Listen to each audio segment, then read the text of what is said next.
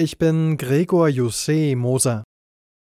Die Abhöraffäre bei der deutschen Luftwaffe ist Teil eines russischen Informationskriegs. Das hat Bundesverteidigungsminister Pistorius in Berlin gesagt. Es gehe darum, die westliche Geschlossenheit zu untergraben. Laut Pistorius wird jetzt geklärt, welche Inhalte in dieser Informationsebene überhaupt hätten besprochen werden dürfen und welche Plattform man dafür hätte nutzen müssen.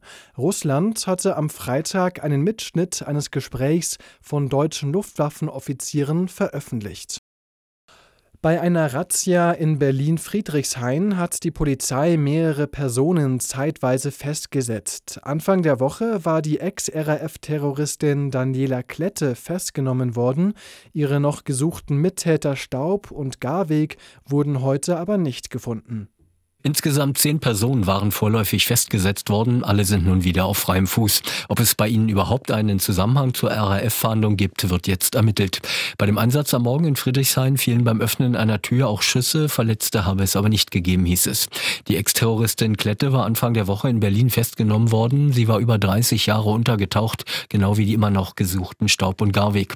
Die RAF hatte sich 1998 aufgelöst. Klette, Staub und Garweg sollen dann später auch Geldtransporter über überfallen haben. Aus Berlin Thomas Brockt. Das Ringen um eine neue Waffenruhe im Gazastreifen sowie die Freilassung von israelischen Geiseln ist erneut ins Stocken geraten. Zwar trafen Delegationen der islamistischen Hamas und der Vermittlerstaaten USA und Katar heute in Kairo zu einer weiteren Gesprächsrunde ein, wie es aus Sicherheitskreisen heißt. Israel entsandte jedoch vorerst keine Delegation in die ägyptische Hauptstadt. Bayerns Landwirtschaftsministerin Kannibar sieht das Konsumverhalten vieler Menschen kritisch. Der ARD sagte sie, wir hätten hierzulande die höchsten Durchschnittslöhne, würden aber verglichen mit anderen europäischen Ländern wenig für Lebensmittel ausgeben.